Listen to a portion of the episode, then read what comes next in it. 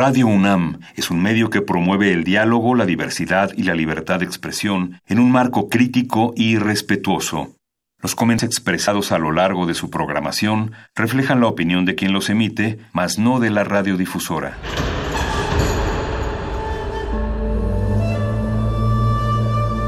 Un templo para la apreciación del ser mediante el sonido. mediante el sonido para nosotros. El sol sale durante la noche. Nuestros gritos llevan la mesura del silencio. Y el descontento está lleno de baile y risas. A todo, incluso a nosotros, nos resistimos. La universidad Ustedes y nosotros somos la Resistencia modulada. Todos somos máquinas perfectas, antenas, dispositivos inteligentes. Somos la comunidad más grande de la historia. Somos la comunidad más grande de la historia. La tecnología es abrumadora. Aquí puedes usarla a tu favor. Resistor. Resistor.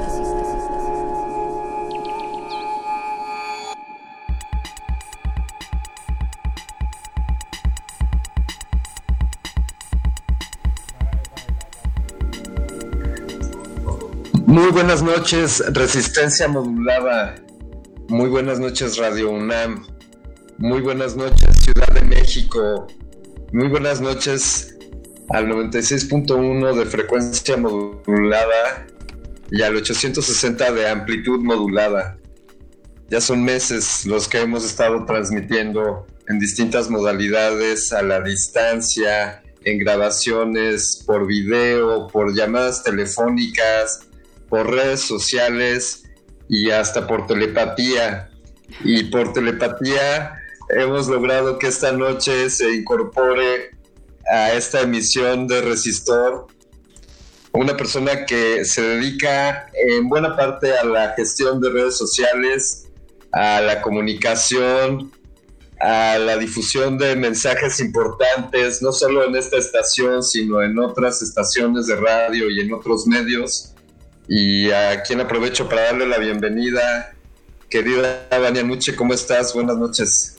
Hola, Alberto Candiani y toda la audiencia de Resistor, de Radio UNAM, de Resistencia Modulada. Qué gusto estar en estos micrófonos por primera vez en Resistor. Me da mucho gusto compartirlos contigo y con toda, con toda nuestra audiencia fiel y resistente.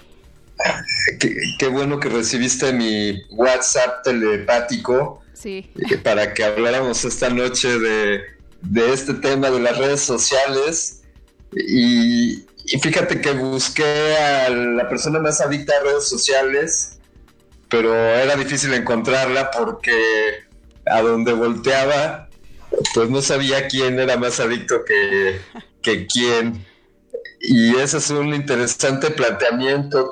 ¿Qué, ¿Qué, te parece a ti esa óptica, Vania, de, si las redes son una adicción, si los seres humanos hemos otorgado a las redes sociales todo el poder para nuestra interacción, para nuestra comunicación. ¿Crees que es algo malo? ¿Crees que es algo que está en nuestras manos? ¿Qué, qué opinión te merece?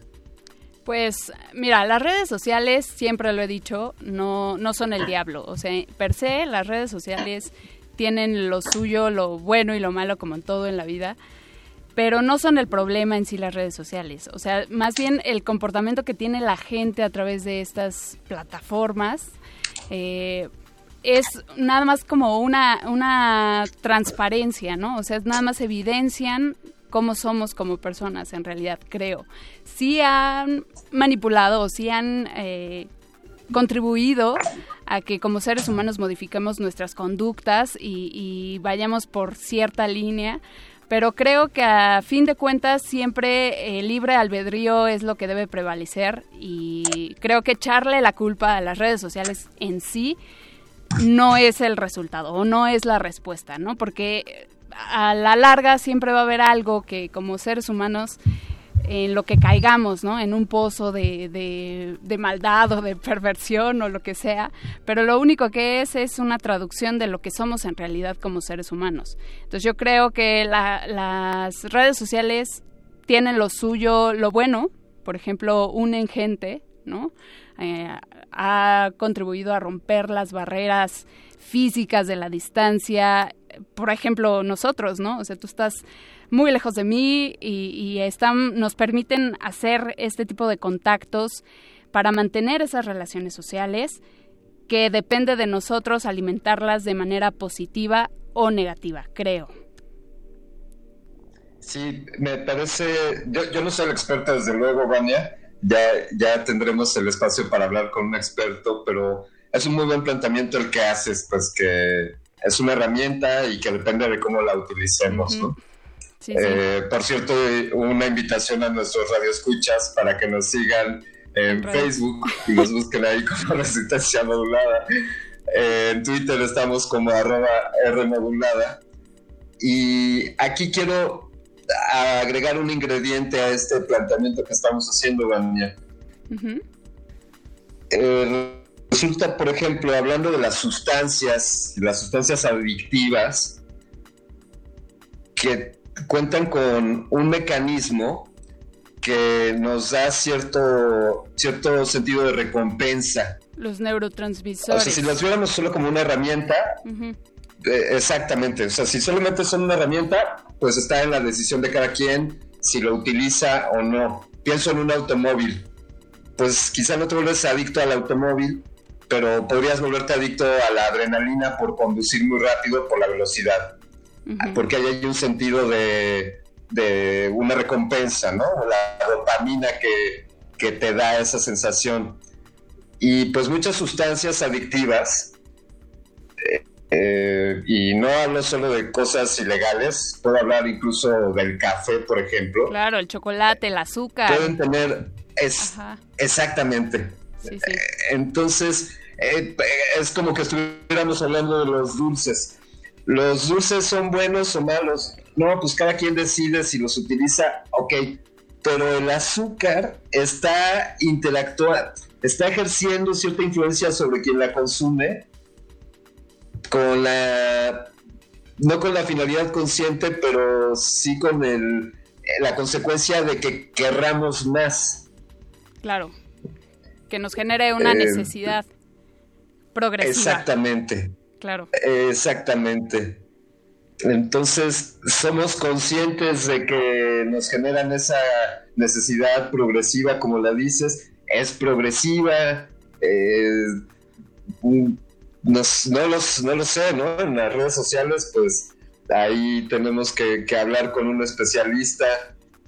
Eh, piensa en que vemos generaciones ahora que no utilizamos plataformas de redes sociales de jóvenes y pues ahora las generaciones más recientes, o sea, quienes nacieron en este milenio, pues puede ser que todas sus relaciones interpersonales hayan sido mediante las redes sociales. O fundamentalmente, lo cual me parece bastante alarmante porque, o sea, he visto niños, por ejemplo, pequeños, cinco, seis, bueno, no sé, más, más grandes quizás, seis, siete años, con ya un, un dispositivo electrónico metido, o sea, clavado de lleno en, en videos o lo que sea que, que, vean, deja tú las redes sociales, ¿no? Quizá no tienen todavía esa edad para acceder porque hay que mencionar que muchas de las redes sociales tienen supuestamente un filtro de edad, ¿no? Pero pues digo, a fin de cuentas puedes truquear ahí y decir que eres más grande de lo que en realidad eres.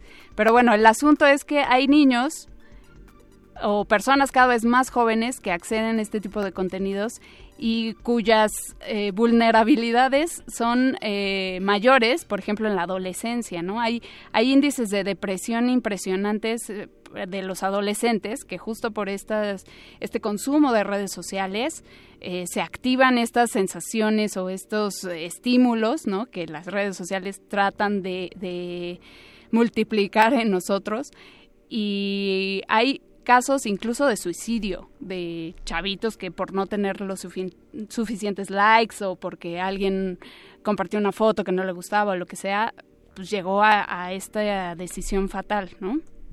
Y ese es el lado oscuro y perverso de las redes sociales, creo también. Uy, qué miedo. Oye, pues, Dania, para poder llegar, para poder llegar hasta tus ojos, para poder llegar hasta tus oídos, necesito viajar.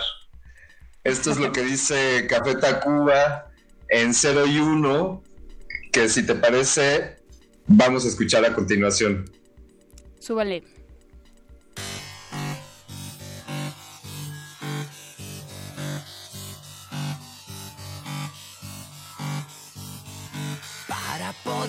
Llegar,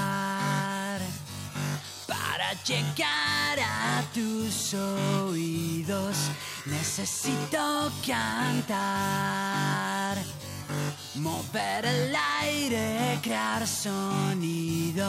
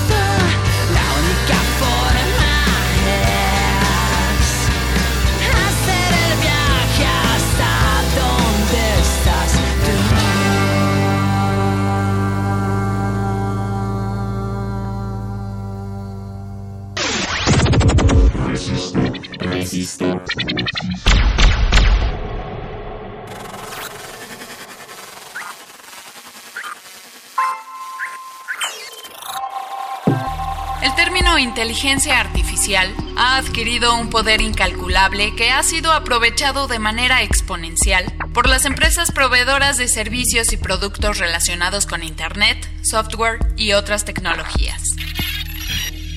La, palabra inteligencia proviene del latín intelligentia o intellectus y hace referencia a la capacidad para entender, comprender y resolver problemas. Entonces, ¿son los dispositivos electrónicos verdaderamente inteligentes? ¿O solo son robots programados para seguir instrucciones diseñadas por una real inteligencia humana? Todo sistema informático es diseñado en su origen por un ser vivo, un ser humano, pensante, que desarrolla métodos y fórmulas matemáticas comúnmente llamados algoritmos y que están basados en la psicología humana para hacernos creer que ese aparatito electrónico y sus aplicaciones nos entienden mucho mejor que cualquier otro ser humano.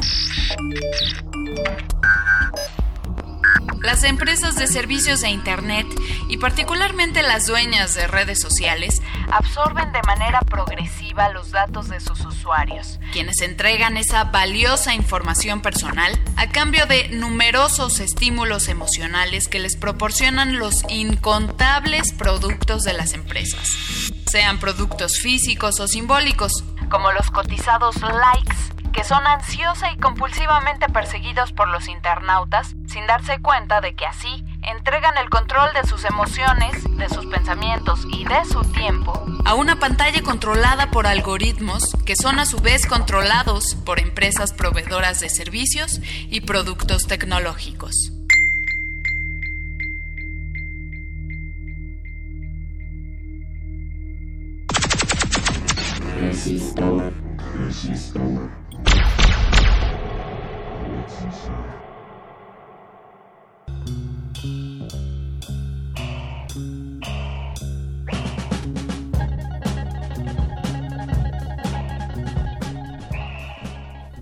Continuamos aquí en Resistor, en Resistencia Modulada. Recuerden seguirnos en nuestras redes sociales, arroba Rmodulada en Twitter, Resistencia Modulada en Facebook. Estamos en todos lados, también en Instagram y en YouTube pueden encontrar algunos videos que hemos publicado. Yo soy Alberto Candiani y esta noche estoy en compañía de Vania Nuche y estamos hablando, Vania, sobre este tema de la adicción a las redes sociales.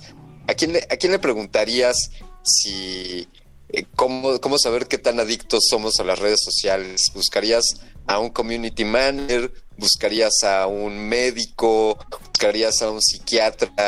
¿Qué se te ocurre? Sí, claro, a un psiquiatra para que nos diga qué, qué pasa con nuestras cabezas y si verdaderamente figura ya como tal el término adicción a redes sociales en la clasificación psiquiátrica, creo yo. Esa es una muy buena pregunta y saber si no es algo que solamente nos inventamos nosotros y qué cosa que solemos hacer. Eh, bueno, Vania, a audiencia, esto me da pie a que le demos bienvenida a, bueno, él es un experto en ansiedad y tornos, en trastorno obsesivo compulsivo, en el, en el famoso TOC, que muchos de los que nos escuchan quizá puedan aprender algo de esto. Tiene más de 25 años de experiencia en diversas instituciones de prestigio, como los el Hospital Español de México y el Instituto Mexicano de Psiquiatría, y se ha formado como psiquiatra en el Consejo Mexicano de Psiquiatría y también cuenta con un doctorado en ciencias médicas. Estoy hablando de nuestro amigo, el doctor Humberto Nicolini. Buenas noches, doctor Nicolini. ¿Cómo, cómo se encuentra? Muy bien, Alberto, muchas gracias. Vania, buenas noches. Buenas noches, Doc. Qué, gusto saludarle. Y pues, ¿qué le parece esa primera pregunta que, que nos pone Vania? ¿Esto existe esta categoría adicción a las redes sociales o es algo que nos sacamos de la manga? No, para nada, es una pregunta muy pertinente y de hecho, eh, pues es la última adquisición desde el punto de vista de la salud mental este, que se llama el uso problemático del Internet.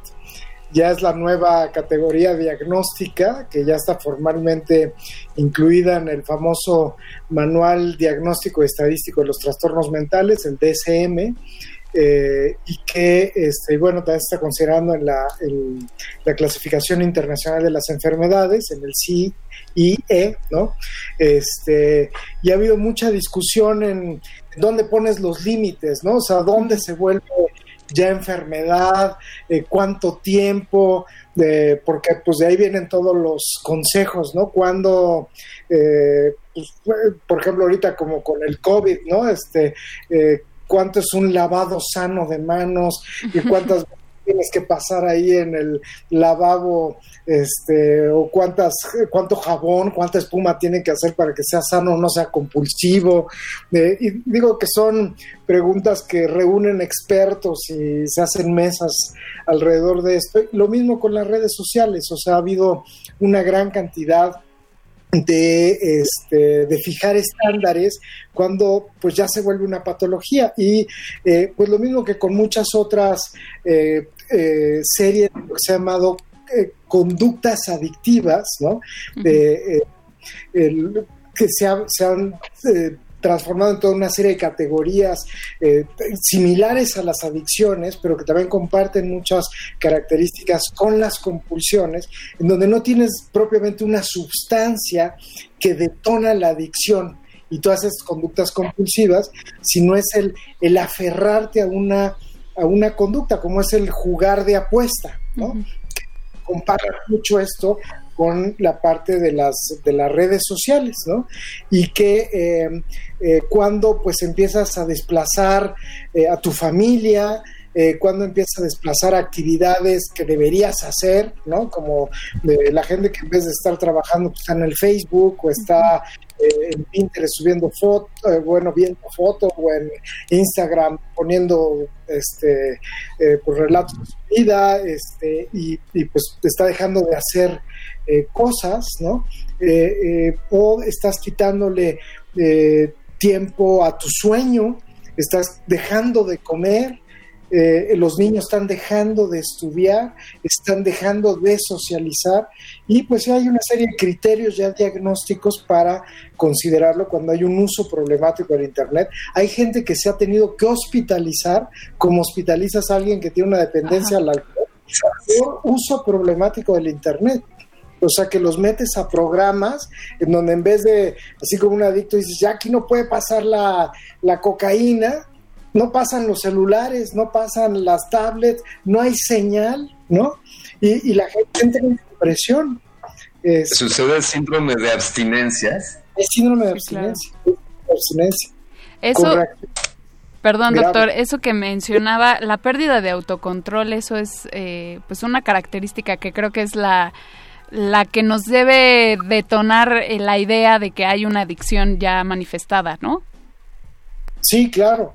O sea, y, hay, eh, como mencionabas, hay personas extremadamente vulnerables, ¿no? Así como eh, se nos puede hacer grotesco la escena de que tú le...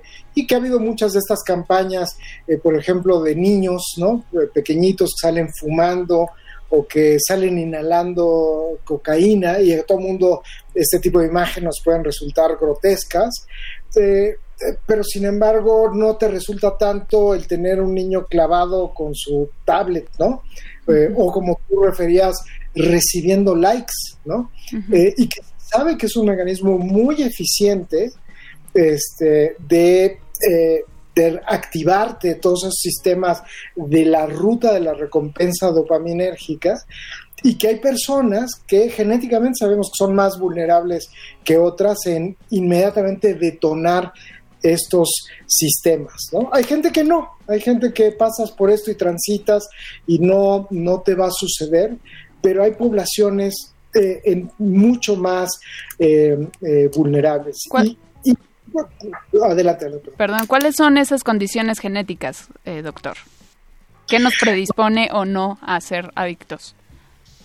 Eh, aquí eh, sabemos, bueno, se han hecho una gran cantidad de mapeos. Mi otra chamba, bueno, mi otra línea de, trabajo, yo trabajo en el Instituto Nacional de Medicina Genómica y se han hecho una gran cantidad de estudios del mapeo del genoma. En este, hoy conocemos ya una eh, enorme cantidad de genes de vulnerabilidad que todavía no alcanzan ese umbral para llegar a, la categoría de diagnóstico, ¿no? Pero este, hay un valor ahí que se llama el índice de riesgo poligénico que podemos saber eh, eh, muchos de estos genes que te hacen de riesgo y varios de ellos tienen que ver con el sistema dopaminérgico, o sea, gran variedad de receptores a dopamina, pero no solo a dopamina, serotonina, a, adrenalina, a glutamato, o sea, es una composición muy complicada. Antes pensamos que la, bioquímica de las adicciones es este tema del receptor de dopamina y nada más, y no, es muchísimo más sofisticado, pues, como todas las respuestas en ciencia, no es una, una cerradura y una puerta, ¿no? Es, sabes, muchísimo más complicada la, la respuesta, pero este, sí se han encontrado varias señales, eh, incluso varían las señales de adicción a adicción, ¿no? Eh, eh, por ejemplo, para tabaco se han encontrado ciertas señales genéticas, para cocaína hay otras, para opioides hay otras, y para el, uso problemático del Internet se han encontrado otras señales, ¿no? Entonces, pues estoy trabajando mucho en esto. Doctor Nicolini, sin embargo, eh, bueno, el tema de las adicciones en general, pues eh, tiene una complejidad vastísima, eh, desde sustancias ilegales, desde conductas destructivas, como ya decía usted, las apuestas, por ejemplo, la adicción al juego, o el azúcar, el tabaquismo, la cafeína. Y lo, lo que le quiero plantear es, estamos un tanto desamparados ante el riesgo de, la exposición a eventos adictivos. Por ¿Qué quiero decir? Pues las drogas hay una gran alerta de que puede haber una adicción y hay campañas que son destructivas, etcétera. Eh, lo mismo se ha dado para el tabaquismo o el alcohol en los últimos años, cosa que hace, hace en antaño no era así y, fueron cambiando. Hoy en día las cajetillas de cigarro tienen avisos de que efectivamente pueden ocasionar enfermedades.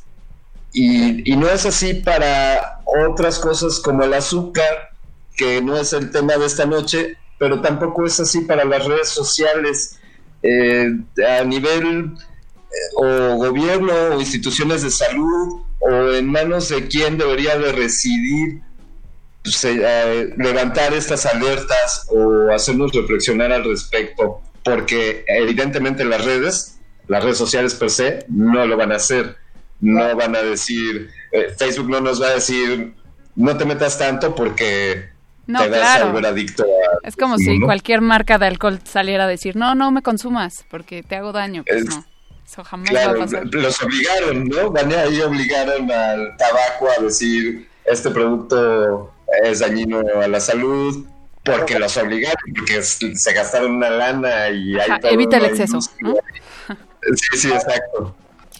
No, pues es que, es que como surge, ¿no? Que, que pues muchas de las redes, el objeto era, eh, eventualmente eran modelos de negocio, ¿no? Eran empresas que su, su fin era, eh, pues, generar utilidades. Eh, pero es, es, es impactante que hoy día eh, muchas de las empresas de redes sociales, Facebook, Twitter, e incluso las empresas que hacen citas, ¿no? Tinder y todas estas, este, saben más sobre conducta humana precisamente por la gran cantidad de información que han juntado que todas las universidades.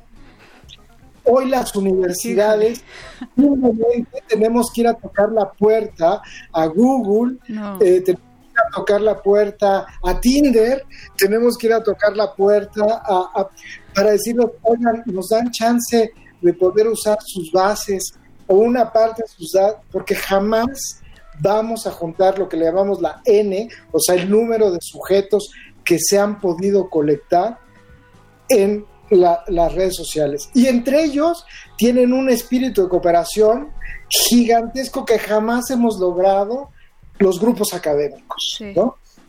Tenemos mucho que aprenderles en ese sentido a ellos. Es la mafia de las redes sociales. mucho que aprenderles en ese sentido y mucho que, que no desde el punto de vista ¿no? Ahora que eh, también trabajo en la sociedad, eh, en una sociedad, la eh, Academia Americana de Neuroética, justo estamos reflexionando sobre estos puntos. digo, cuando ellos nos llevan, bueno, el, tipo de, se hablaba de libre albedrío, ¿no? Realmente la, la, ¿Qué tanto hay libre albedrío cuando se ha manipulado esta parte de la información, cuando te sugieren temas, la inteligencia artificial y la manera en cómo te están, están yendo hacia adelante de la toma de decisiones? de lo que te están sugiriendo, incluso de lo que tú estás eh, eh, generándoles a ellos, de lo que tú estás dando de tu información, eh, de, de, que tú te estás, les, te estás, digamos, ¿cómo se llama? Quitando de tu posesión y donándoselo a las redes sociales, pareciera que es una conducta libre y voluntaria cuando pues estás siendo víctima de una manipulación eh, por la ruta de los likes. Sí, claro. Esa es la motivación maliciosa que se está haciendo. Es como cuando los médicos anunciaban fuma tal cajetilla. Era una manipulación al público de que una figura de autoridad en la salud te decía fuma esto porque te hace ver cool y pagado por las empresas tabacaleras. Pues la gente eh, eh, lo creía y lo compraba y las, los resultados pues, todos los tenemos. Una gran cantidad de gente ha muerto víctima de problemas vinculados a la salud eh, por esa, ese movimiento. Hoy día pues en las redes sociales estamos viendo algo semejante. Están manipulando el libre albedrío, estamos regalando nuestra mente, nuestra capacidad de elección, de toma de decisiones a, a las redes sociales en muchos aspectos, ¿no? Sí. Eh, haciéndonos creer que es nuestra voluntad. Eso toca un punto importante, doctor, porque usó la palabra regalar. Y esto eh, me lleva a todas estas situaciones en las que cuando nos damos de alta en Facebook, en Twitter, en cualquier red social, en cualquier página web, la mayoría de la gente, más del 80% de los usuarios de Internet, no leen los términos y condiciones de esas páginas. Es un sí, ok, dale que sí, porque si no, no te puedes registrar. Entonces, eh, estamos un poco predispuestos a, aceptar este tipo de contratos y no leemos, como dicen, las letras chiquitas, ¿no? Y en ese sentido creo que, que responsabilidad, responsabilizar del todo a las redes sociales o a estas compañías o sea, sí tienen una, una responsabilidad, una, una, un interés económico perverso detrás de nuestras informaciones, pero también nosotros como usuarios no tomamos esa responsabilidad y ese poder o, o, esa libertad que tenemos de compartir o no nuestra información y se lo dejamos a ellos. Entonces es una responsabilidad compartida, ¿no? Desde luego. Y creo que eh, desde el lado, desde la sociedad, y, por ejemplo, desde el lado de las instituciones educativas, ¿no? Hemos fallado en hacer esa contraparte de educación. O sea, siempre hemos llegado tarde en, en, relación, por ejemplo, en el tabaco llegamos tarde, en el hemos llegado tarde, en el azúcar estamos llegando tarde, y claramente en la neuroética, digamos, de estos temas, estamos llegando tarde.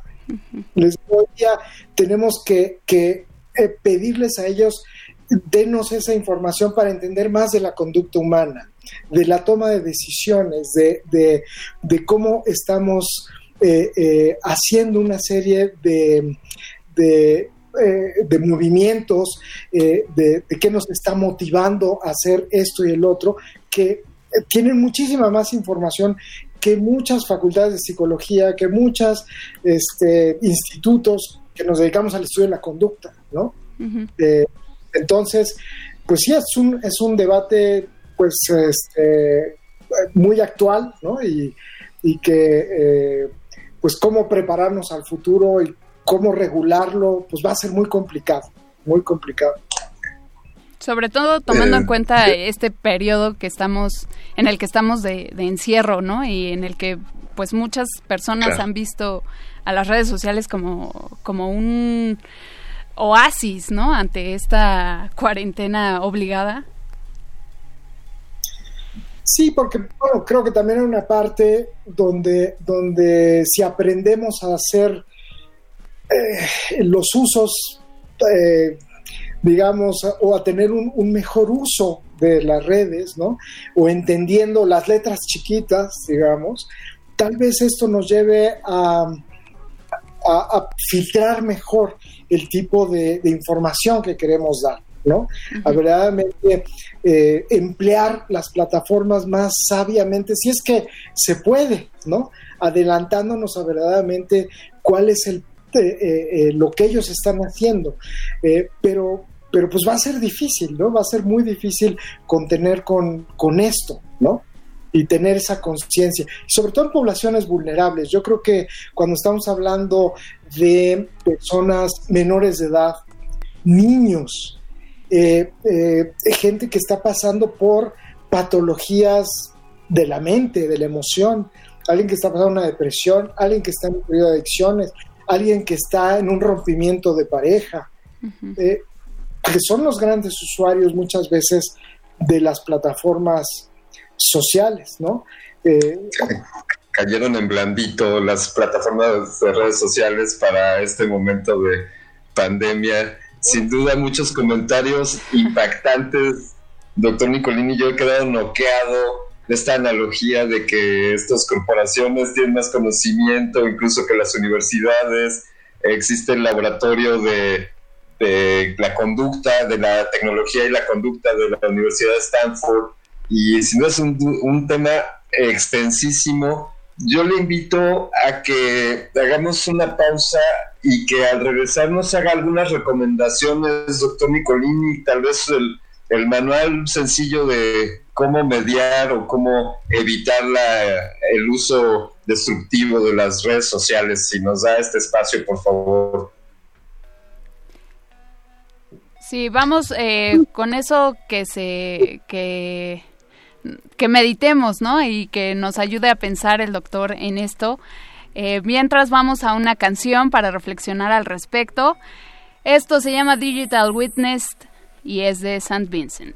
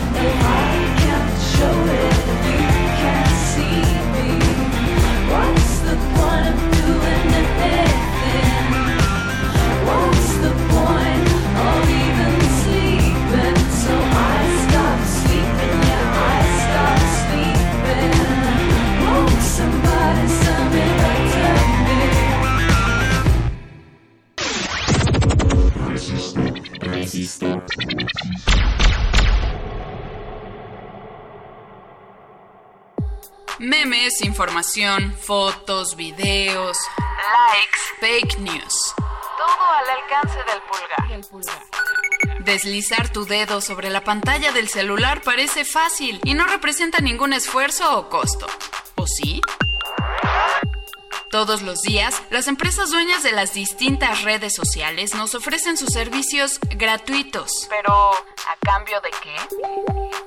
Como diría el escritor chino Gao Xinyang, nada es gratuito, excepto las mentiras y las tonterías. Las empresas de productos y servicios relacionados con Internet, software, dispositivos electrónicos y otras tecnologías generan contenidos en redes sociales y otras plataformas multimedia para mantenernos literalmente pegados a la pantalla alimentando una nueva necesidad de consumismo informativo que ellas mismas crearon. Cada vez que te registras en alguna página web, ¿lees los términos y condiciones? ¿Lees la política de datos, la política de cookies o por lo menos la política de privacidad de la empresa a la que estás a punto de entregarle en bandeja de plata tu información personal? De acuerdo con la Organización de Consumidores y Usuarios, el 88% de los internautas acepta los términos y condiciones en Internet sin leerlos. Para muchos usuarios, cada texto de inacabable terminología que se invita, pero no se obliga a leer al momento de registrarse en la web, Parece una montaña enorme e imposible de escalar. de escalar. Y prefieren ahorrarse la subida y el esfuerzo lector, aceptando sin reservas entrar a un portal tramposamente diseñado por esas empresas que son felices de que a los usuarios nos dé flojera leer tanta palabra y argucia legal. ¿Has escuchado la frase ¿el tamaño sí importa? Pues en este caso es cierto. Las letras chiquitas en los contratos son chiquitas por una razón. Y no, no es porque no sean relevantes, sino todo lo contrario.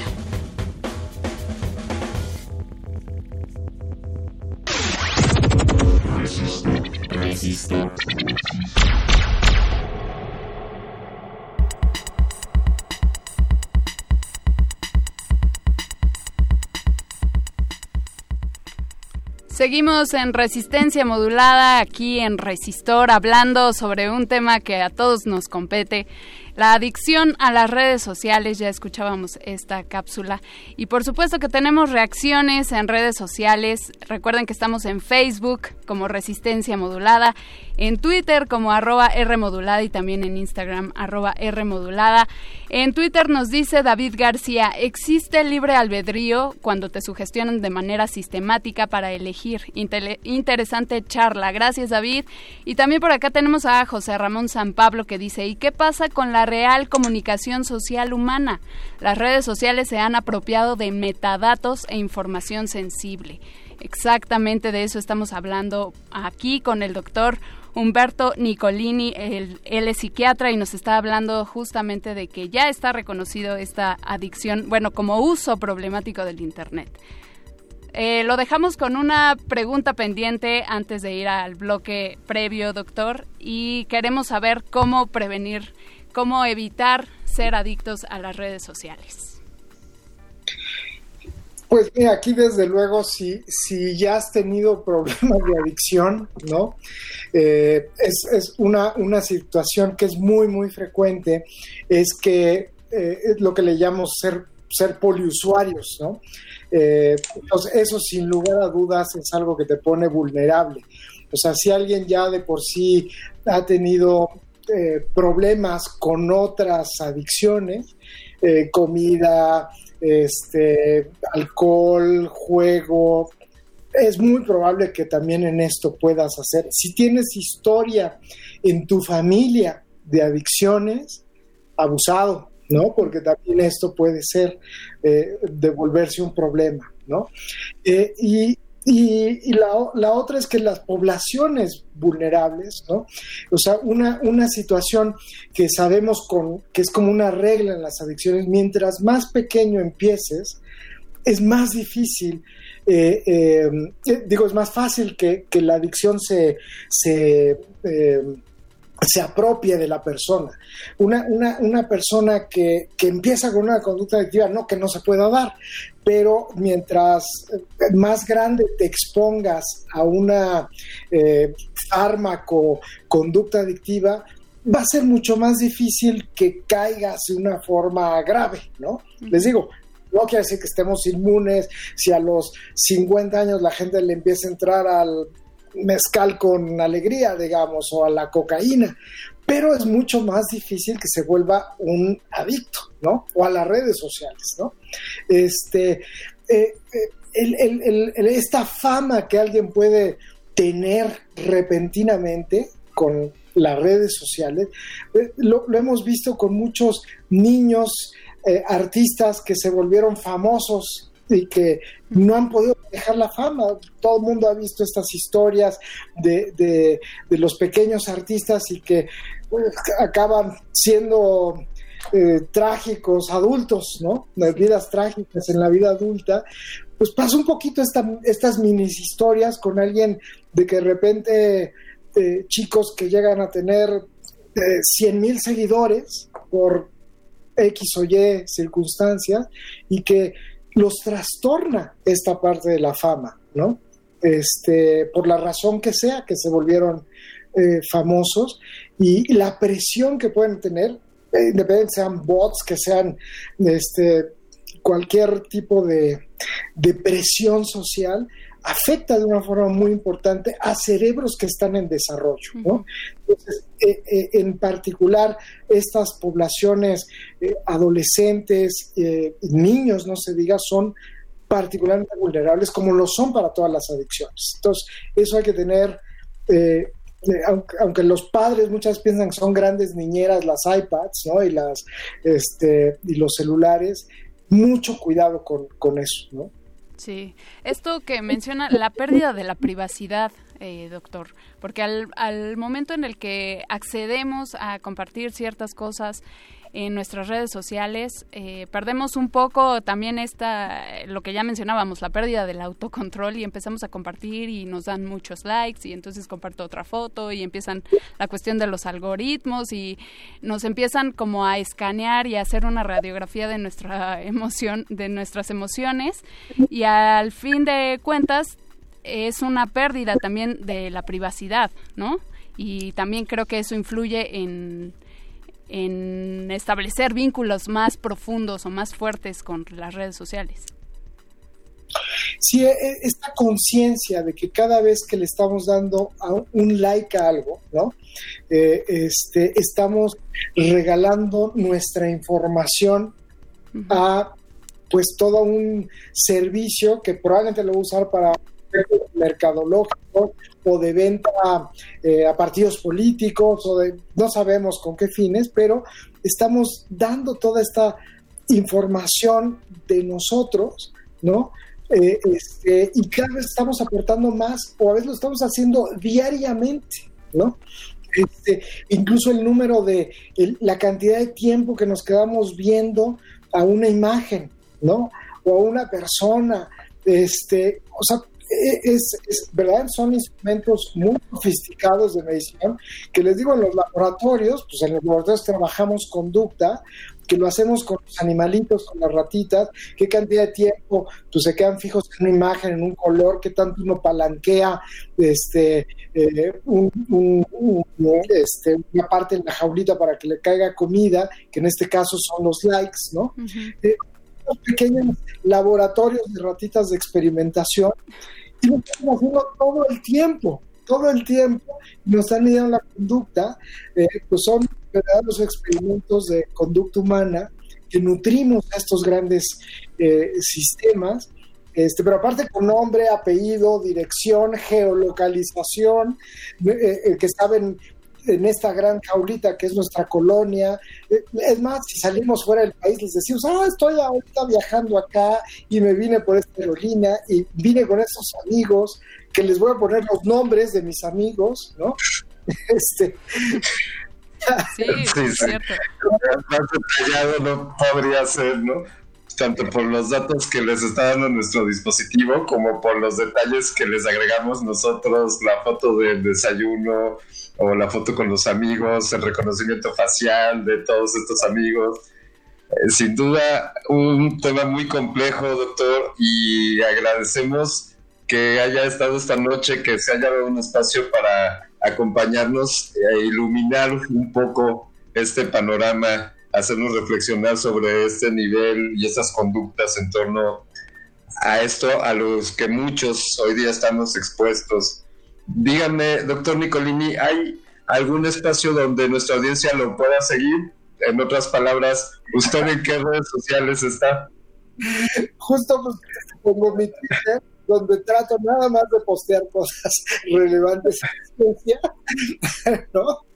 Este, para pues crear justo estos, eh, o sea, tratas de usarlo para los fines de comunicación que según yo das el mínimo de información y para los medios que yo pienso que son eh, más útiles, ¿no? Que tengo, mi, mi Twitter es arroba JH Nicolini. Buenísimo, sigan al doctor.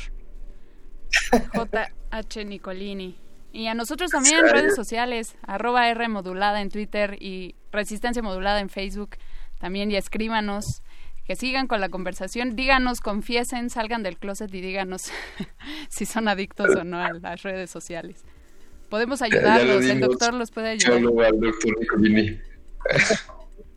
gracias. Eh, muchas gracias, doctor. Gracias. Pues ahí están las preguntas. A ver, yo te las pongo a ti, Vania, para que cerremos no me respondas, no me responda la audiencia, pero les dejo estas preguntas. ¿Dedicas más tiempo a las redes sociales que a leer o que a convivir con otras personas en la realidad?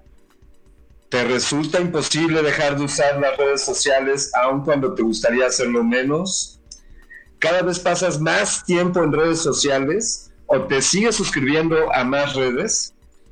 ¿No tienes novia o novio porque te la pasas en redes? O mejor aún, ¿te comunicas más tiempo con tu pareja en redes sociales que en la vida real? Algo en qué pensar, querida Vania. Quiero agradecerte mucho que hayamos hecho posible este resistor. No, hombre, al contrario, gracias por, por invitarme, invitarme por acá. Al doctor, por supuesto, Humberto Nicolini, gracias por esta charla que estuvo genial. Y ya lo saben, síganlo para sus dudas. También si no quieren confesárnoslo a nosotros, bueno, sigan al doctor y acudan a, la ayuda apropiada. Y les vamos a dejar las preguntas que acaba de hacer Alberto Candiani en nuestras redes sociales para que contesten también y participen y entre todos pues hagamos un grupo de ayuda. Ah, no es cierto. Solo se vale hacerse adicto a resistencia modulada. Obvio. Los invitamos a continuar eh, escuchándonos. Eh, lo que sigue es cultivo de ejercicios. Yo te agradezco a ti, Vania Nuche, desde luego a todo el equipo de producción, a la gente que está ahí en la consola, Miguel Ángel Mendoza, un saludo en la operación, a toda la audiencia que nos escucha fielmente a pesar de las pandemias. Y en especial quiero agradecerte a ti por seguirnos sintonizando. ¿Escuchaste Resistor? Esto es una señal.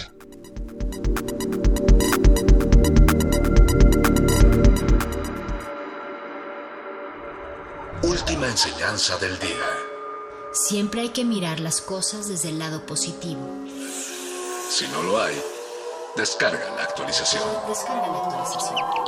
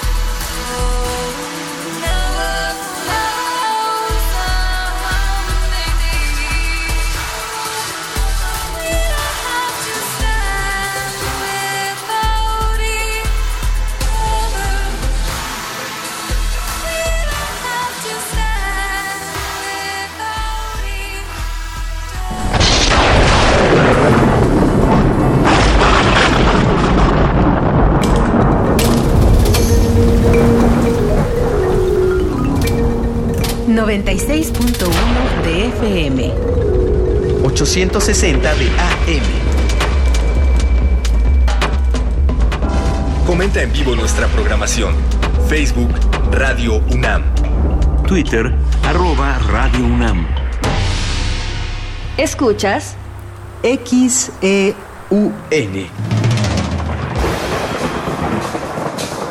Radio UNAM. Experiencia sonora.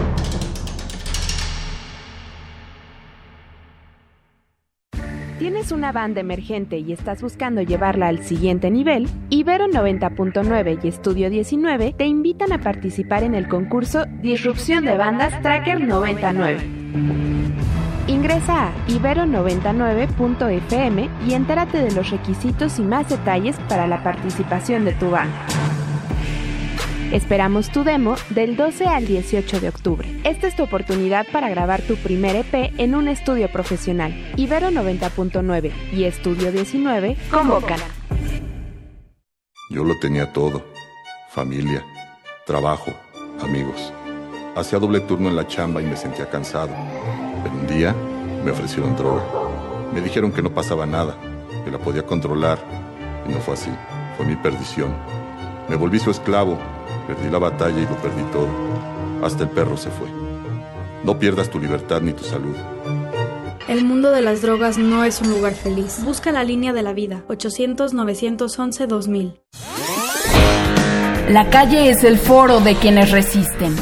Es hogar del arte, de quienes sueñan comunidades hermanas.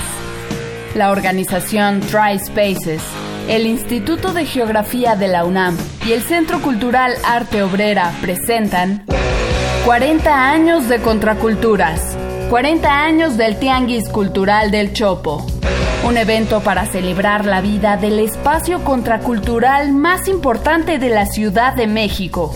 Viernes 16 de octubre a las 20 horas. Transmisión especial en vivo por el 96.1 de FM evento vía streaming en las redes de Radio UNAM y del Instituto de Geografía.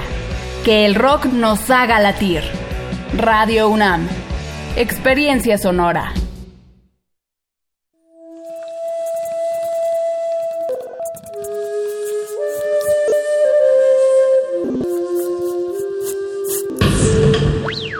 La música emergente es como el silencio. presente a nuestro alrededor. Pero audible solo para quienes tienen disposición de escuchar.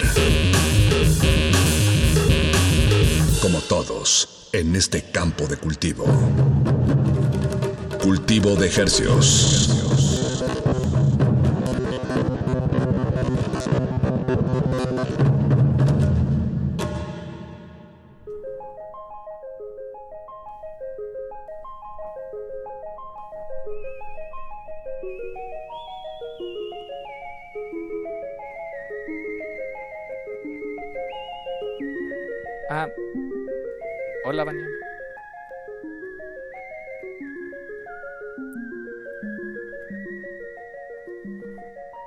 Apache, haz lo tuyo. Organismos audiosensibles inmersos en las ondas hercianas, bienvenidos a otra emisión en vivo de Cultivo de Hercios, el invernadero musical de Resistencia.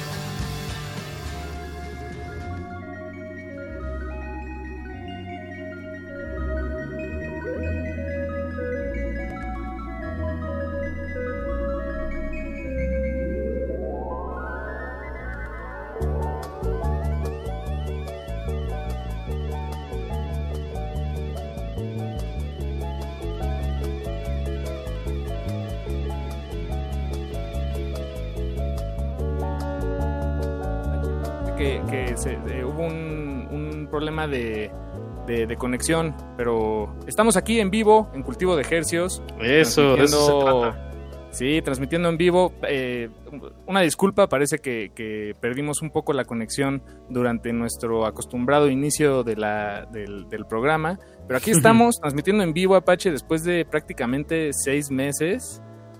Eh, y aquí está también Vania. bueno, ahí se apareció Vania. Hola, Vania.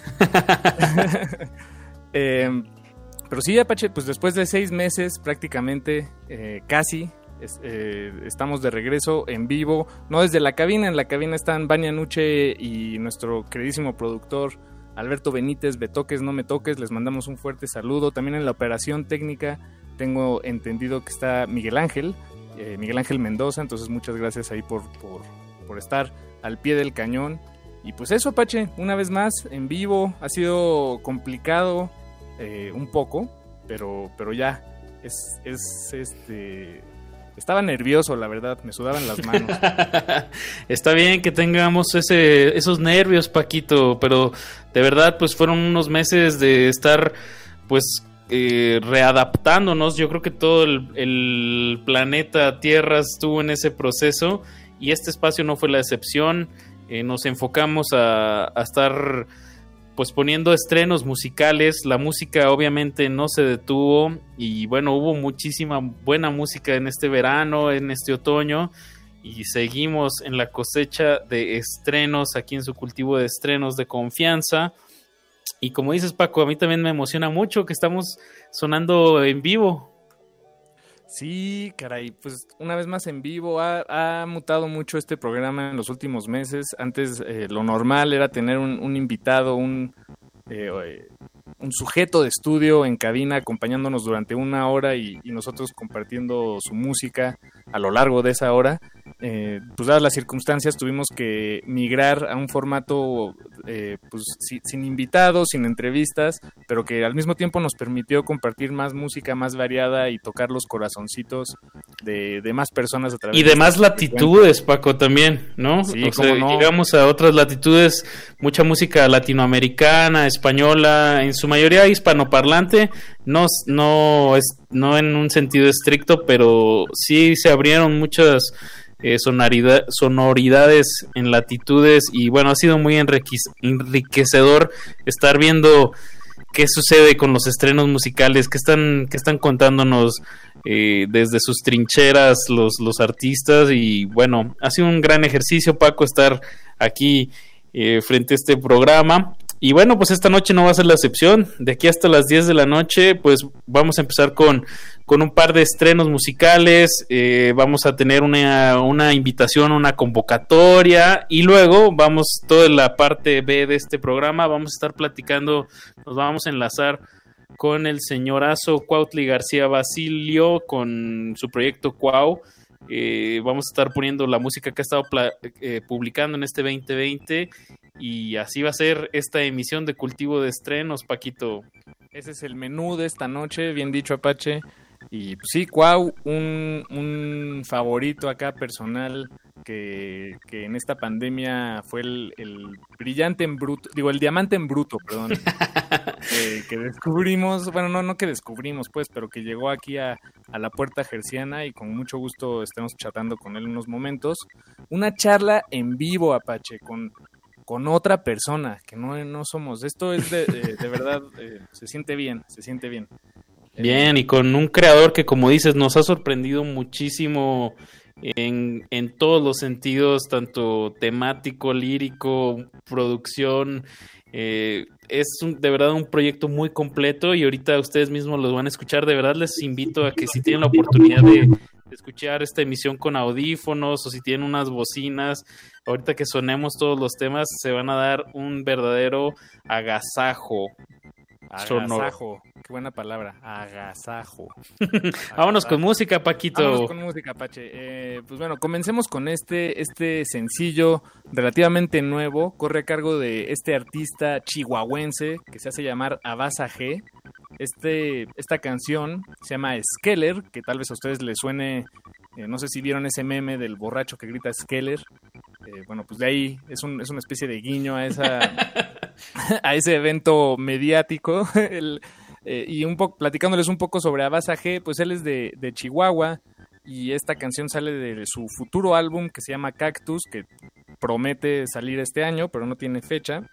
Y, y la canción pues es eh, desenfadada, con ánimos de fiesta.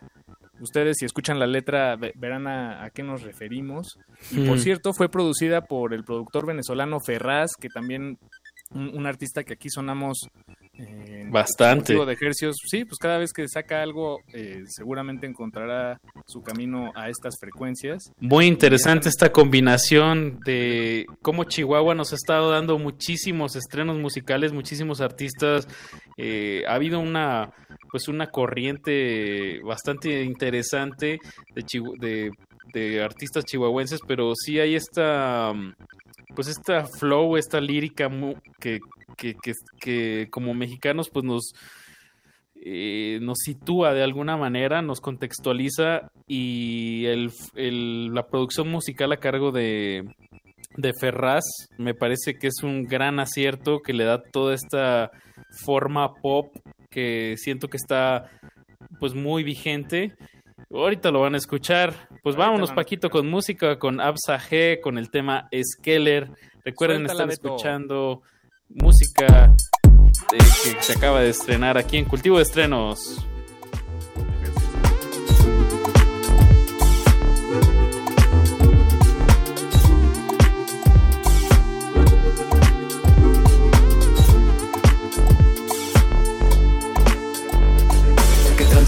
Vamos un pario que Simón caigo saliendo del jale, dime dónde va a ser. Está cerca del Peri y por la 16, a huevo cerca del cantón, llego como a las 10. Eh.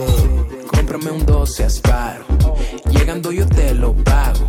Cuando paso el expendio está cerrado, es que siempre cierra como a las 9 y cuarto. Hoy tengo que pasarla chido, pinche jale me trae bien jodido, cansado y adolorido. Como quiera ya bien pedo lo olvido. Mi jefe quiere que me quede horas extra, dice que me necesita pero me vale verga, pues yo solo estoy viendo que la noche se acerca, trabajos vienen y van, la juventud no regresa, no.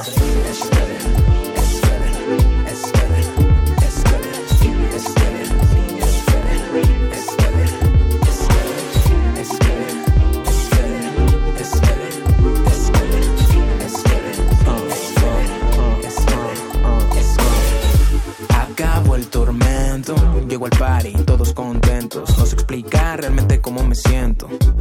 Pero este es mi momento. Como si no hubiera un mañana. Me gasto el dinero de toda la semana. Me dicen que no hay pedo, al rato te alivianas. Si yo sigo bebiendo, al cabo no pasa nada. Cuando sea viejo, esto será lo que recuerde. No quiero ser de los que llegan y se arrepienten, pues no vine a ligar y menos a probar suerte. Pero si me sigue viendo, puede que yo me acerque. Guapa, ¿cómo estás? Llevo viéndote de un rato atrás y la verdad te quería preguntar, espera, como que me estoy sintiendo mal.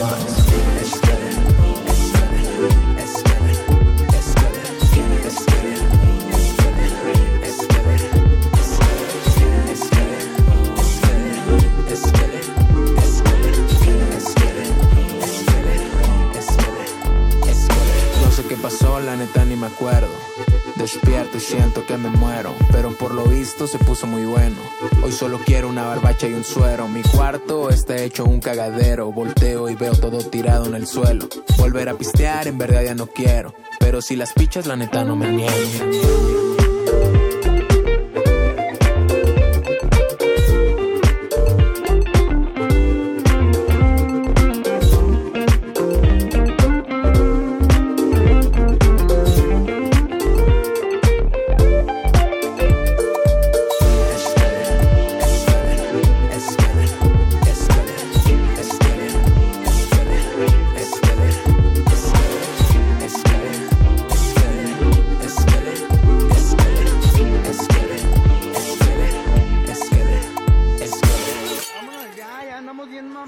De.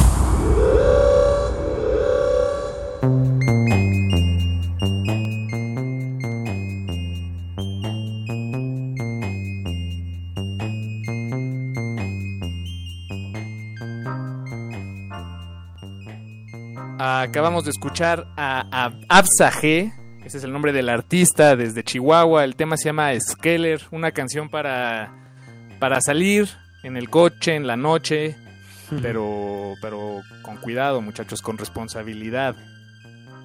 Un rompehielos para esta emisión de cultivo de ejercicios en vivo, después de seis meses.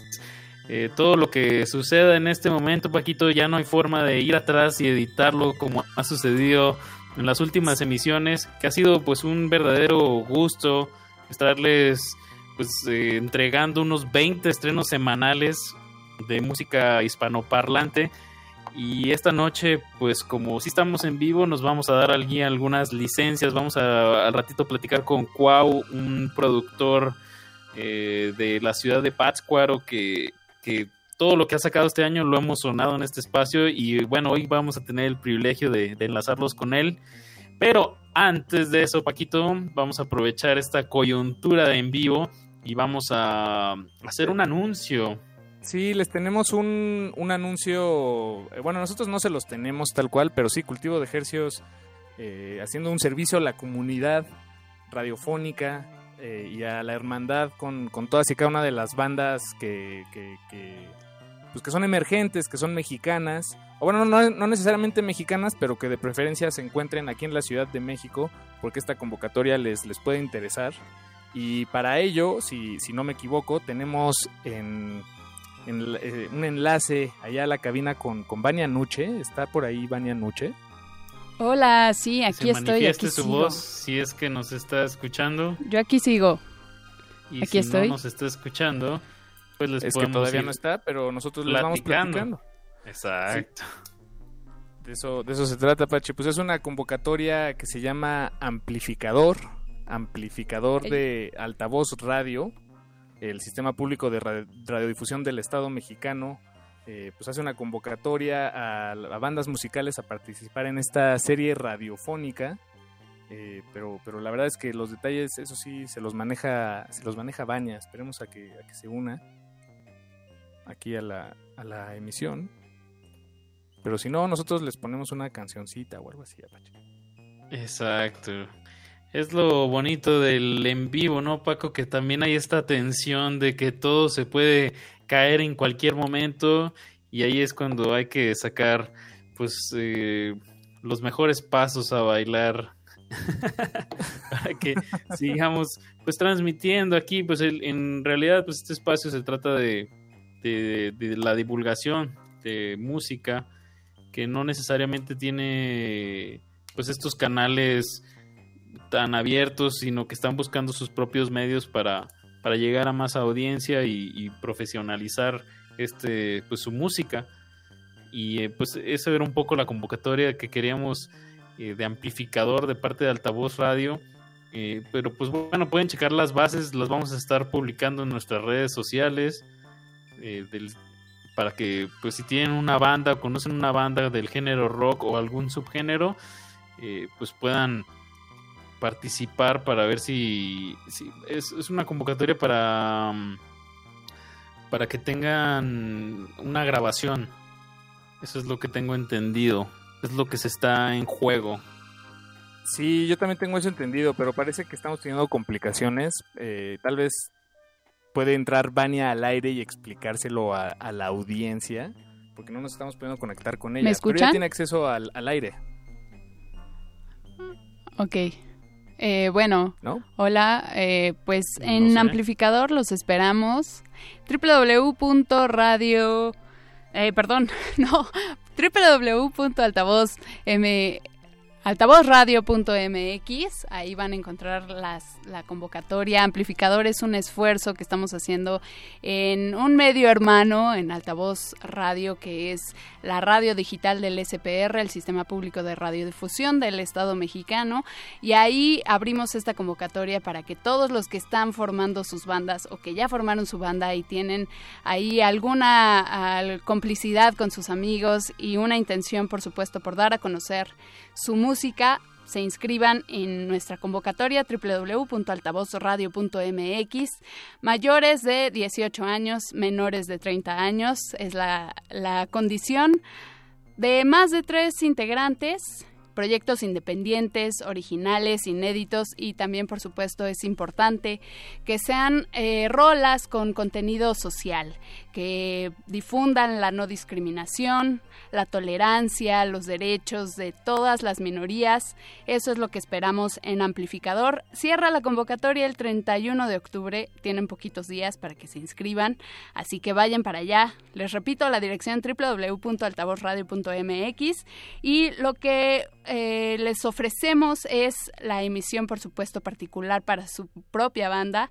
Van a tener espacio en altavoz radio para que la gente conozca su proyecto y su música y a partir de ese momento ustedes formarán parte de nuestro catálogo en la programación musical de altavoz radio y posteriormente también se integrarán a nuestro cartel en el Amplificador Fest, así que no pierdan esta oportunidad. Les recuerdo que la convocatoria cierra el 31 de octubre a las 23 horas de hora centro, a las 11 de la noche, hora centro, y todo lo encuentran con detalle en www.altavozradio.mx. Denos también un follow arroba altavoz MX Radio, ahí los esperamos. Cualquier duda también se las resolvemos por ese medio, pero vayan, inscríbanse ya.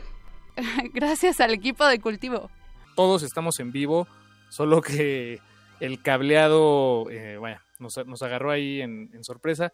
La convocatoria las pueden encontrar ahí en, las redes sociales de Resistencia Modulada a continuación, Apache.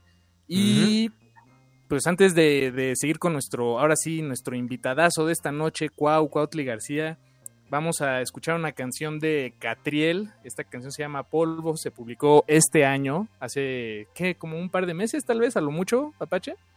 Sí, un par de meses. Me, suena de ahí de finales de julio, principios de agosto. Y bueno, Catriel, cantante, guitarrista argentino, que pues de verdad va a, punta de lanza en, en, en propuesta y en pues en este sonido del trap, que digamos es, es una es un estilo que, que, está muy en boga en la juventud, pero él siento que desde su trinchera, desde Argentina, también está pues ya colaborando con muchísimos artistas de allá que están destacando y, y él lo está haciendo de una manera muy interesante. Este tema que vamos a escuchar, Polvo, eh, es muy lúdico, empieza de una manera y luego de repente te manda a otra parte que parece que va a tronar las bocinas y luego se va a otra cosa. O sea, es una estructura poco convencional. Sí, y además eh, algo que es interesante de Catriel Apache es que él tiene, eh, pues vaya, sus orígenes musicales en realidad están fundados en la, en la música metal. Él es guitarrista y bastante bueno. Es un velocista, guitarrista y creo que toda esta mm, pues creo que distorsión se queda poco. Más bien esta, esta forma de llevar la música hasta sus últimas consecuencias en este tema que vamos a escuchar. Eh, yo sí escucho ahí un poco de, escuela metalera. Hay un gran video de él tocando con Juana Molina, eh, echándose un solo como de 10 minutos de guitarra. Está increíble esa sesión. Pero vámonos, Paquito, con música para alcanzar a platicar y escuchar todo lo que Cuautli García nos trae. Ahorita vamos a escuchar a Catriel que es con una, en vez de una T es un 7 en medio y el tema se llama Polvo. Suéltala, Beto, están en cultivo de desierto del Sahara. Feren muerto, boca llena de llagas. Empujando el suelo con mis llantas. Sosteniendo el cielo como Atlas. No pudiste mantener la calma Parkinson vendiste tu alma. Estoy vacío pero lleno sala. Siempre quise tener alas. Ahora que las tengo robo alma. Para que reciban todas las balas.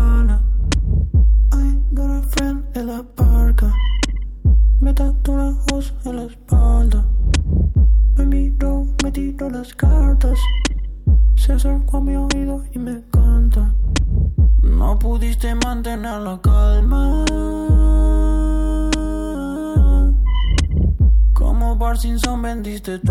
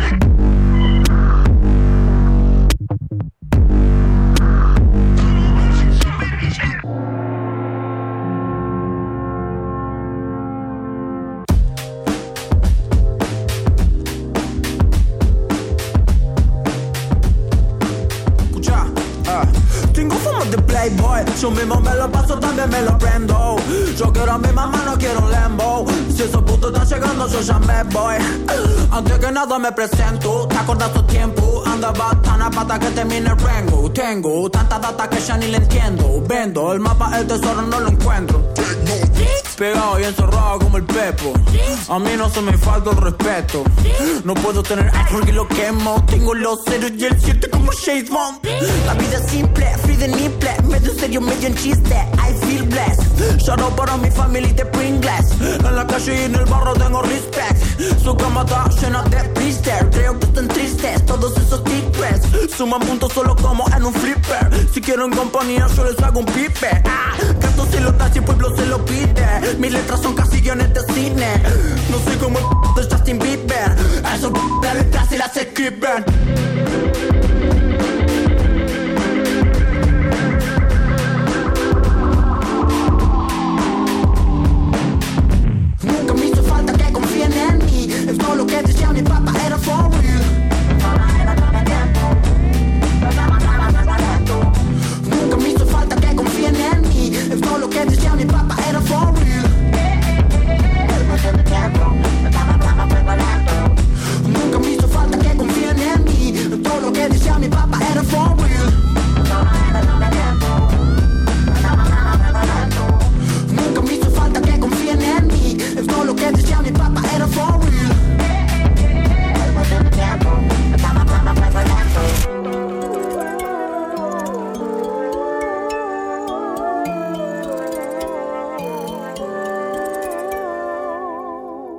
de hercios.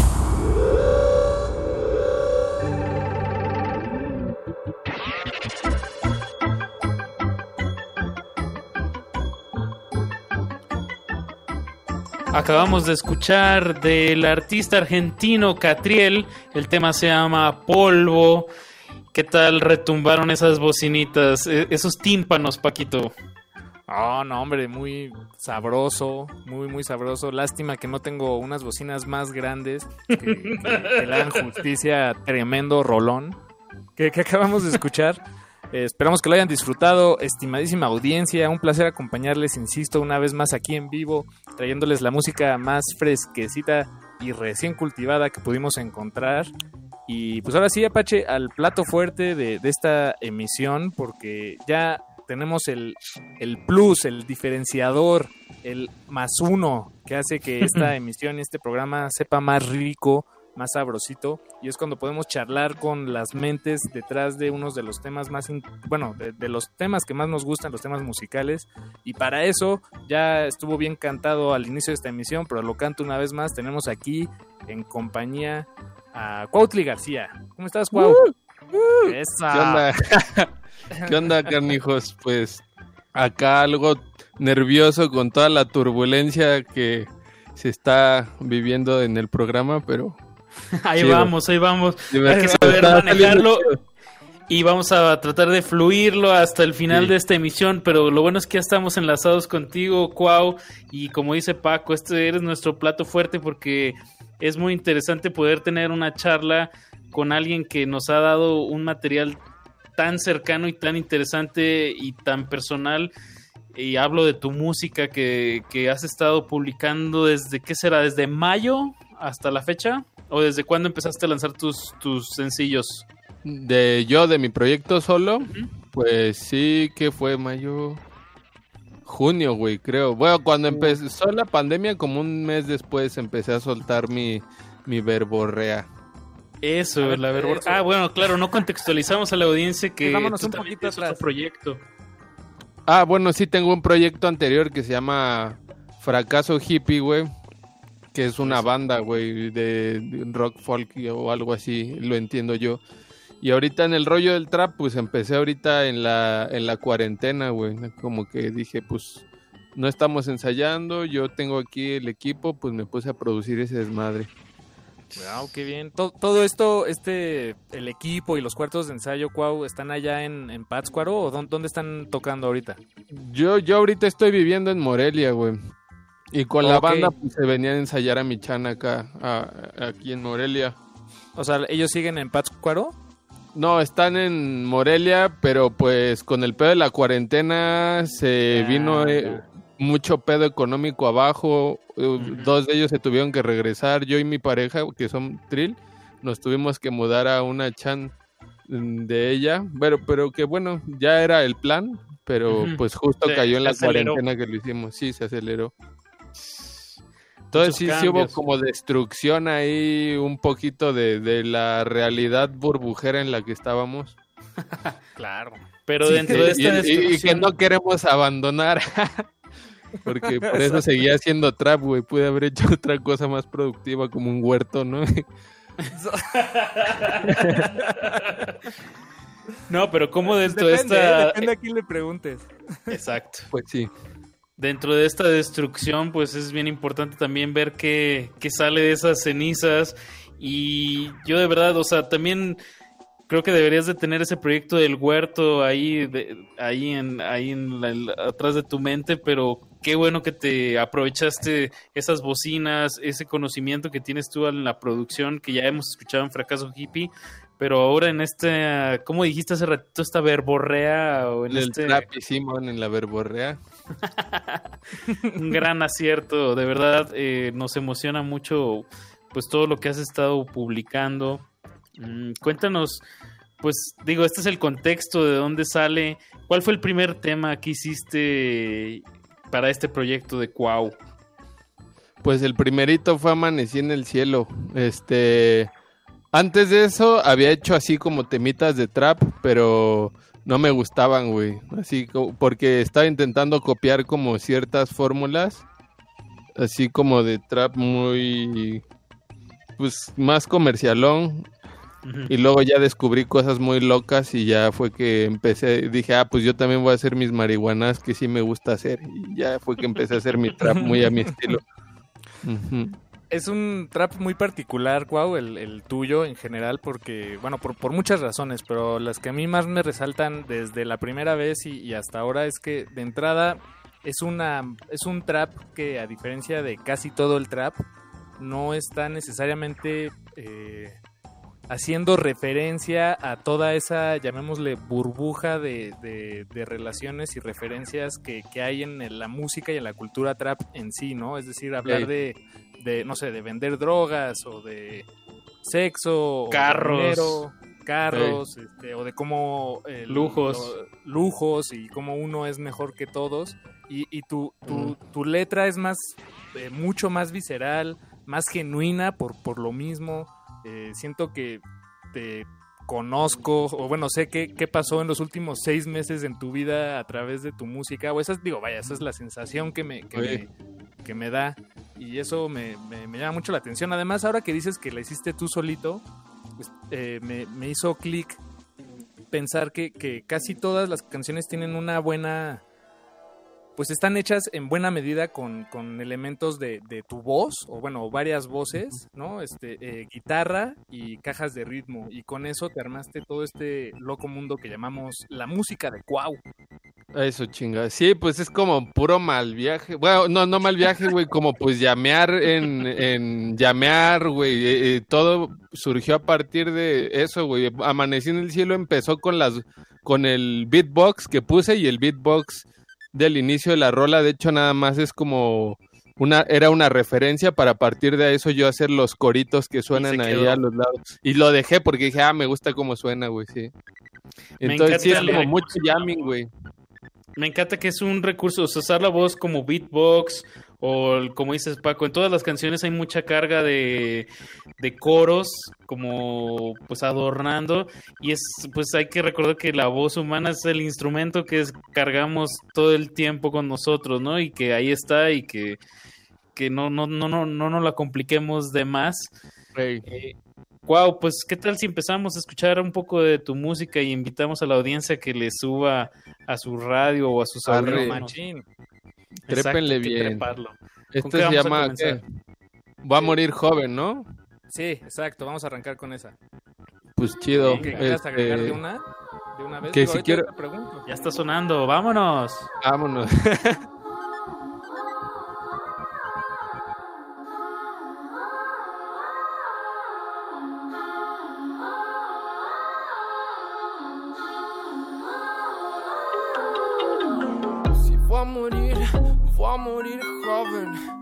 Aunque me corte el agua, daño en los 70.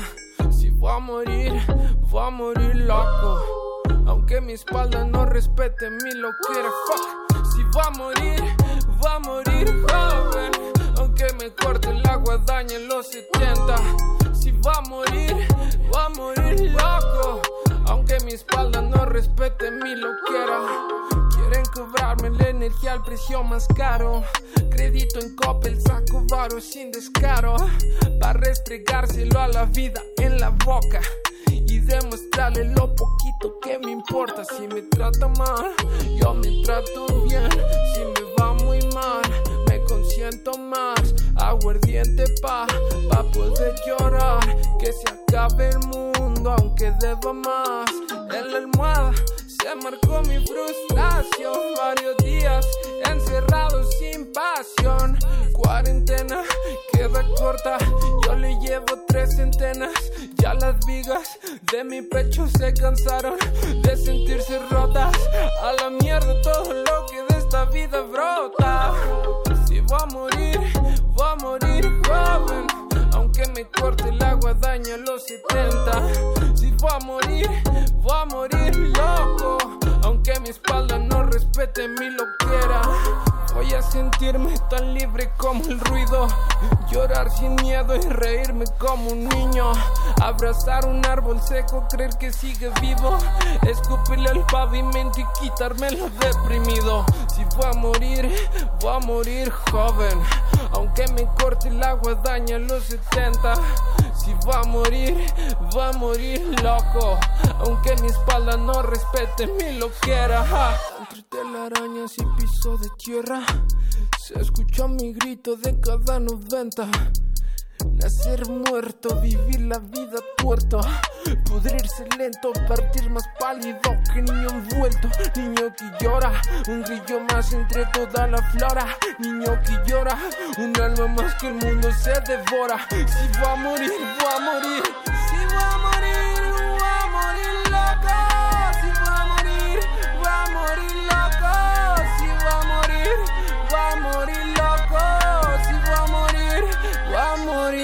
loco. Voy a vivir como quiero, pudriéndome a fuego lento. Voy a vivir como quiero, pudriéndome a fuego lento. Voy a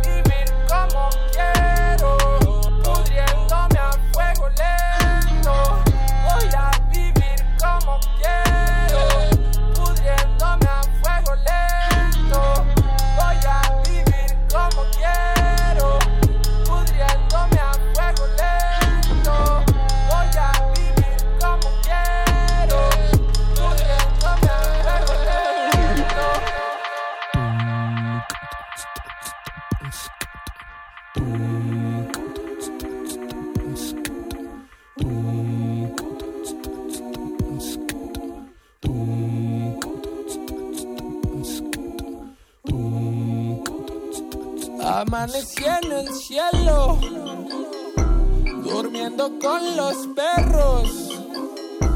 ¿Qué más puedo hacer si amo el olor a culo y no tener dinero?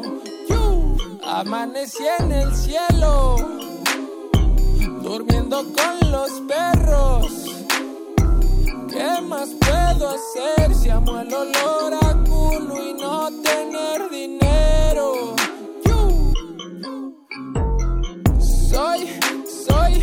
reina virgen, rata, ta, rata en celo, con boletos regalados pa' tu, pa' tu vuelo. Descubrí la soga que te lleva hasta el cielo. Subirla hay que meter el boquete en el cuello. Ríos de lava y dioses emergiendo del subsuelo. Hago pop, como pop, guacho pop, porno. Dura con sotana, pone cuatro que yo niña. Voy a confesar con el domingo saladilla. Oh shit, se rompió tu silla. Fuck, vuela rabadilla, ah. vuela confeti, la manzana brilla, vuelan cabezas en los barrios de la orilla, oh, amanecí en el cielo, durmiendo con los perros, peleando por un hueso, sonriéndoles de a huevo. Amanecí en el cielo, durmiendo con los perros, peleando por un hueso, sonriéndoles a huevo. ¿Qué más puedo hacer si amo el olor a culo y no tener dinero? te vale, no lo sé, no lo sé, se murió, no me importa, no lo sé, tiro hate, desde mi sillón, para sonreírme operé con silicón, amanecí en el suelo, porque no existe el cielo, amanecí con celo, porque aquí no hay consuelo.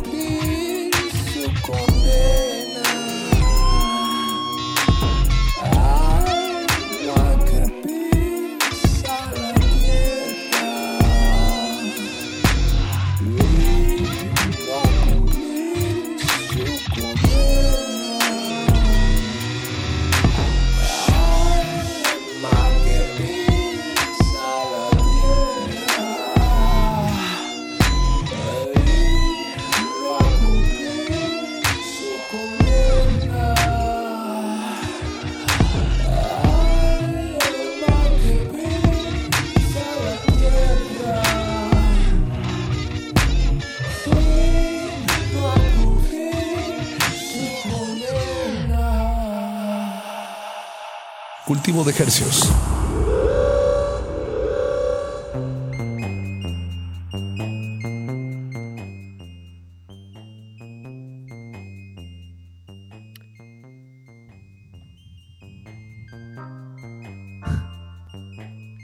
¡Qué locura! ¡Qué locura! Acabamos de escuchar, acabamos de escuchar Amanecí en el cielo de nuestro invitado de esta noche, invitado a distancia. Remoto. Eh, invitado remoto, remoto, aquí con nosotros. no, no, que, perdón, no, no, no. Me, fumo, güey, soy borracho más bien, pero sí. Acabas de escuchar Amanecí en el cielo y comenzamos con Voy a morir joven. Wow, mientras sonaba la canción nos estuviste platicando unos detalles de la producción que por favor hay que pues ensalzar esta plática con eso. Por ejemplo, lo de esta canción que escuchamos, Amanecí en el cielo, hay como unos, unos, una, una mm, eh, calimba o qué es lo que suena ajá, metales. E, e, e, esos que suenan como campanitas, güey, es una calimba y la calimba es un instrumento así súper chiquito que lo hacen a partir de un guaje y tiene unas clavijitas y dan esos timbres, güey. Entonces yo lo que hice pues fue grabarlas este, y, como ecualizarla de manera que se notara un carácter como si fuera ya un instrumento más grande, no sé, como que siento que da esa sensación, ¿no? No, no de que es un juguetito chiquito, güey. Entonces, lo que les comentaba acá fuera del aire, pues es que me gusta agarrar, pues lo que tengo aquí en la casa, a veces eh, son instrumentos de juguetillo o de de ¿cómo se dice? de souvenir o... violines rotos. Ajá, o, por ejemplo en Va a morir joven el violín, pues es un violín roto que tiene Trilce, mi pareja, y ahí le intentamos sacar los sonidos que estaba yo pensando hasta que salieron y lo chi es que quedan texturas diferentes a lo que consigues luego con el sonido de un violín pro o tocándolo bien incluso, güey o el sonido de un violín en BST o que es digital. un sonido digital sintético. Entonces, sí me estoy yendo más por este lado de con lo que hay y, sacar carácter de los sonidos que sean, no sean nuevos, porque alguien sí los usa así, pero que den frescura a un tipo de textura de sonido, ¿no? Es personalizada la producción. Ajá, huevo. Es un poco como decía Control Machete, lo digo muy en serio, bueno, casi muy en serio, pero si lo, o sea, si lo buscas lo encuentras. Y esa filosofía no vivo en la tienda. de, de, trabajar en procesos creativos, por ejemplo, la, la producción musical, eh, se me hace muy interesante porque como dices, Cuau, pues trabajas con lo que tienes y de alguna manera estás forzando esos resultados y esa es como la, la lo que momentos como esos son en los que a mí se me asemeja más la labor del músico como a la de un alquimista o un alguien que trabaja con barro que tienes que, ya tienes las, las, herramientas ahí, las darle los elementos, pero tienes que darle forma. No importa si es un violín roto o un teclado eh, de juguete, en, realidad pues todo se vale, ¿no? Cuando se trata de hacer música. Sí. En este sentido de la producción, otro elemento que se me hace muy acertado es la, guitarra con tanta distorsión en trap. Ah, es algo que, no me había tocado como escuchar tanto y sí es algo que usas como en todos los temas, ¿no? Sí, sí me gustó. Pues es que como ahí tengo la guitarra eléctrica y siempre me ha gustado, pues siempre le he tocado. Pues la idea ahí fue cómo introducirla pero que sí quiero, o sea, como que me gusta que los sonidos que le meto a las producciones tengan como un sentido que los desarticule un poquito de, del tipo de... Lo saque del, del cajón, ¿no? Ajá, del tipo de sonido que suelen hacer. En este caso, en Amanecí en el Cielo, pues la guitarra es como un solo muy a la a la de. Bueno, a mí se me hizo como de la rola de Paranoid Android de Radiohead. Como ah, que, ajá, que un solo como de repente pareciera que está desafinado, fuera de tono, pero si lo escuchas ah, y ajá, y como que zafándose de tiempo y y de repente como por momentos sientes que no encaja, pero hay algo que te llama de, eh, en general del, del, solo de la lira que, que sí conecta, ¿no? Aunque parezca caótico y es, lo que me gustó, por ejemplo, de ese solo, güey. Buen resultado. Sí, jala mucho al oído ese, esa guitarra del final, sobre todo de, de, esta canción de Amanecí en el Cielo. Oye, en el bloque anterior, Cuau, platicamos un poco de, de tus referencias, y me gustaría que ahondáramos un poco más en esto. Creo que, o sea, si yo pudiera enlistar alguna de las cosas que oigo de lo que hablas en tu lírica, podría decir que hay ahí como violencia de la periferia, hay unas referencias a, a dioses prehispánicos. Es lo que decía Paco que le, que le sonaba como cercano, ¿no? Como alguien, no es un trap que está hablando de lujos y de carros y de chicas. ¿Qué otros elementos me, me podrías decir que, que, sientes con los que estás ahí como malabareando en como la lírica? La lírica, pues en la lírica, la neta, creo que el rollo es totalmente como de frustraciones personales y, y viajes mentales que que tengo yo, ¿no? Y pues como mi tipificación como ser humano es de Chairo, güey, o sea, por así decirlo. Eh, como que me gustó la manera de exponer todas esas cosas que a mí me causan como rabia y furia, güey. Pero siempre intento como dar una perspectiva personal también como que no sea tan... Pues tan tan machacada, ¿no? O sea, como no, no, no necesariamente hablar de, de, los de abajo y los de arriba o de, de zapatistas o si me explico, no, no, no cayendo como en lugares comunes, o sea, es como, sí mi intención pues es hacer como un trap único y detergente, por así decirlo, güey, pero... Pero obviamente, pues, es que son cosas que yo siento también, ¿no? De, alguna manera. Y en este caso, pues las cosas que me emputan y sí me generan frustración, pues es ese pedo de la violencia que el narcotráfico provoca. En ese caso, porque me, la violencia es lo que me saca de onda, no tanto el narcotráfico, ¿no?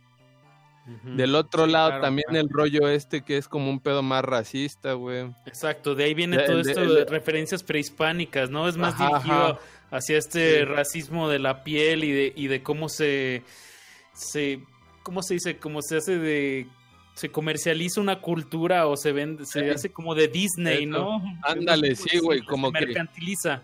Ajá, como que ya por ser mexicano te volviste un pinche cholo escuincle, güey. Y si no, y si no pare, y si no pareces un pinche perro cholo escuincle, güey, pues entonces, pues no eres un, un mexicano chido, ¿sí me explico? O sea, no, no la das, pues, er, eres un güey X. Entonces, bueno, o, un güey X o, o, la sociedad como que no pela esas cosas que no son tan de raíz, como le dicen. Entonces, más o menos ese es el pedo que, que yo quería exponer en esa rola de Tamos Feos.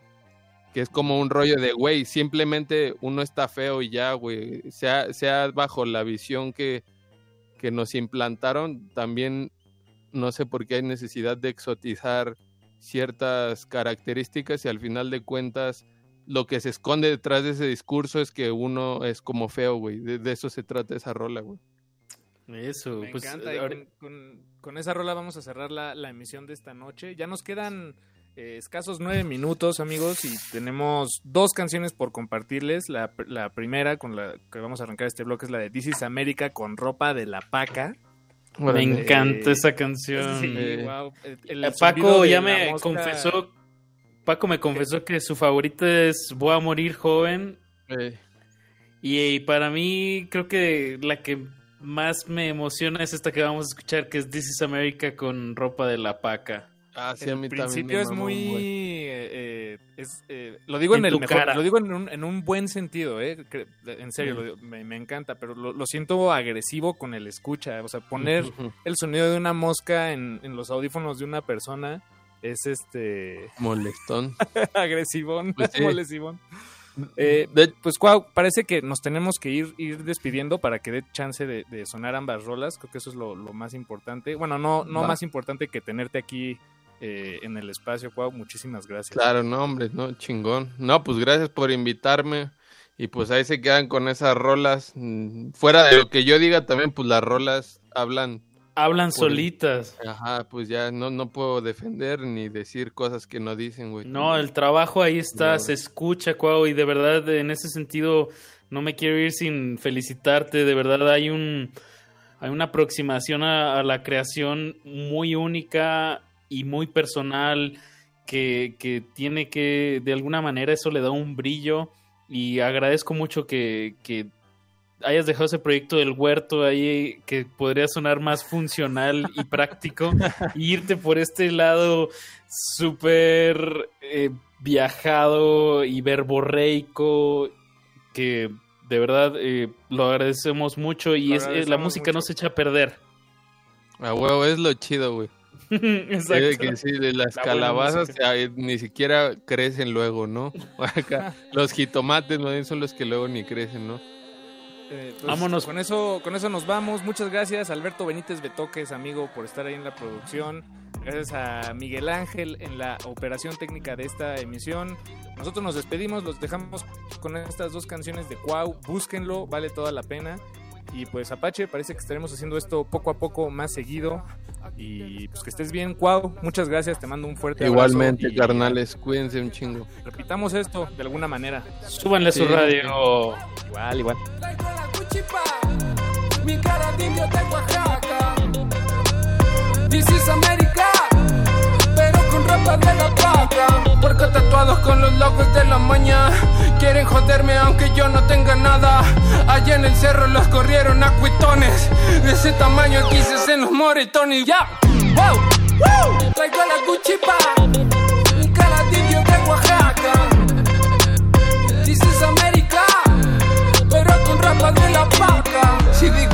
Se me mosquea la boca De tantos perros que tumban de su troca Esos traperos les hacen una oda Tiran sus flores y luego los desollan